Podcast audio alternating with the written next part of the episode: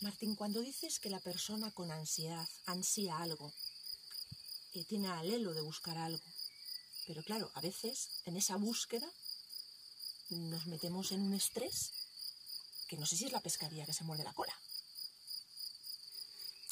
Ansiedad viene del verbo ansiar. Y ansiar es desear, desear algo. Así que todo ansioso desea algo. ¿Qué desea?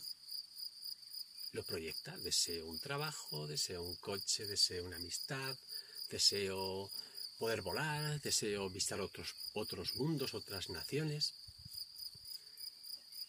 Pero vuelvo a lo de siempre. El denominador común de toda ansiedad, lo que deseo, es sentirme amado y reconocido por el mundo que me envuelve. Todo ser, por el hecho de existir, ya es amado y reconocido por el mundo que le envuelve.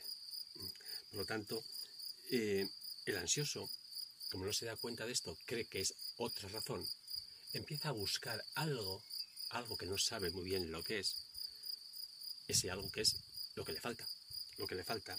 Y en ese estado de quiere buscar algo, por lo general, el ansioso y la población en general, puesto que hemos dicho que existe una ansiedad latente, entra en una hiperactividad de hacer cosas, ir para acá, ir para allá, hacer un curso, una actividad.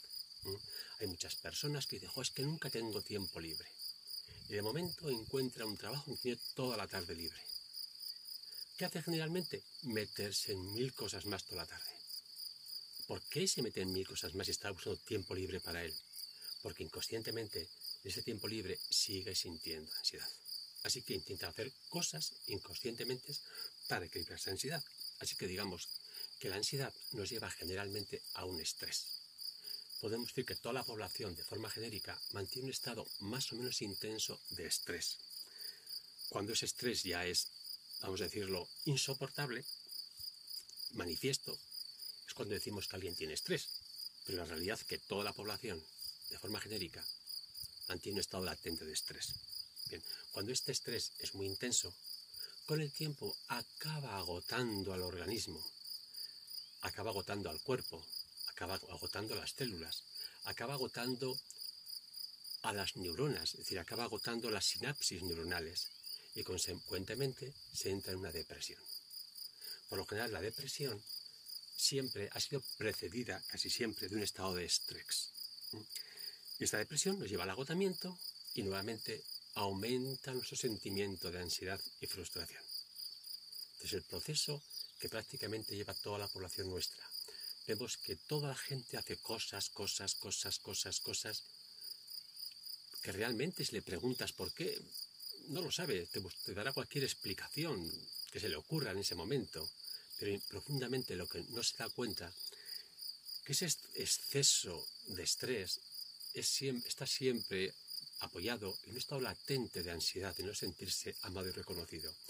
Cuando una persona entra en un estado de dignidad y se siente amado y reconocido, ese estrés empieza a desaparecer. Porque ya no tiene razón por estar en una hiperactividad absurda. Y esa persona es difícilmente que llegue a un estado de agotamiento. Solo entraría en un estado de depresión o agotamiento en el supuesto caso que esa persona, aún sintiéndose digna, tuviese un desastre alimenticio persona se siente digno, que se siente armonizado, puede ser que tenga un desastre alimenticio. Bien, porque no tiene otro tipo de comida, no tiene opción a otro tipo de comida, o porque no tiene un conocimiento de qué es lo que debe comer. ¿Mm? Han, hecho, han dicho que, que, esta comida es la mejor porque lo dice en televisión un gran cocinero que hace unas recetas que con frecuencia suelen ser grasas quemadas, tóxicas, mezclas de alimentos que son incompatibles que crean problemas de gases digestivos, ¿eh? se les hincha el vientre, tiene el vientre hinchado como un balón. La mayor parte de la población tiene gases y vientre hinchado. Está hablando de un desastre alimenticio.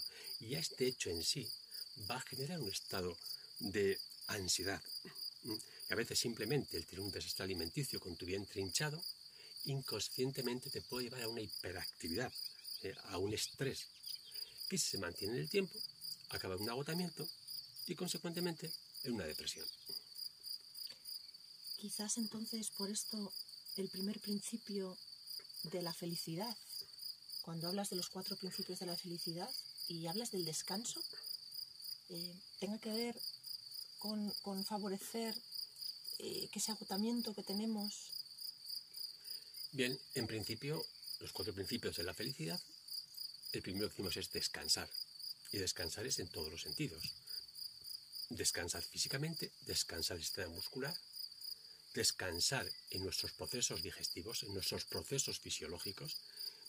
Y el primer proceso fisiológico, el que realmente podemos actuar, es sobre el proceso digestivo. Tenemos una alimentación que agota y obliga a trabajar excesivamente a nuestro proceso digestivo, en ese caso entraríamos en un agotamiento. Así que tenemos descansar físico, descansar de músculos, descansar con nuestro proceso digestivo, descansar a nuestras neuronas, ¿eh?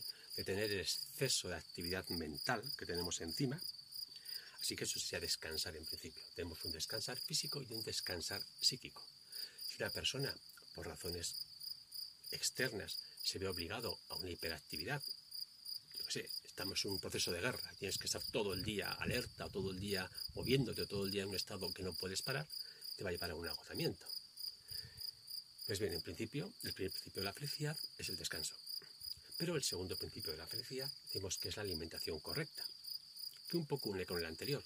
Una alimentación correcta, una alimentación sindrómica, TNR correcta, nos llevaría a que, a que nuestro tubo digestivo no estaría agotado y, consecuentemente eh, ya tendríamos un descanso del aparato digestivo, pero además las células tendrían su alimento correcto y sentirían nutridas, se sentirían con fuerza, se sentirían con vida.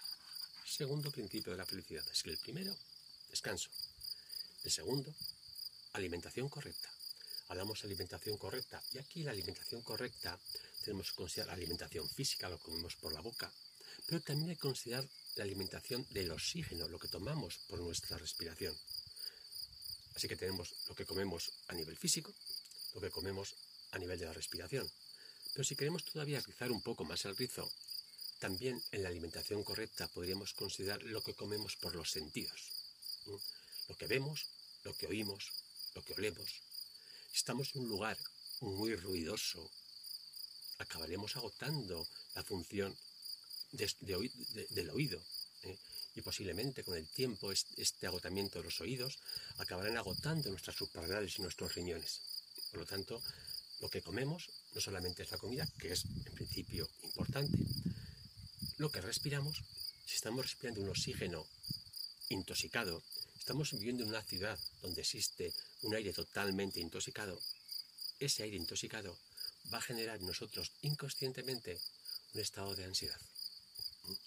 Así que descansar físicamente, alimentación correcta, tanto en cuanto a lo que comemos por la boca, lo que tomamos por nuestra nariz, el aire que tomamos, y también lo que comemos, digo comer entre comillas, mediante nuestros sentidos.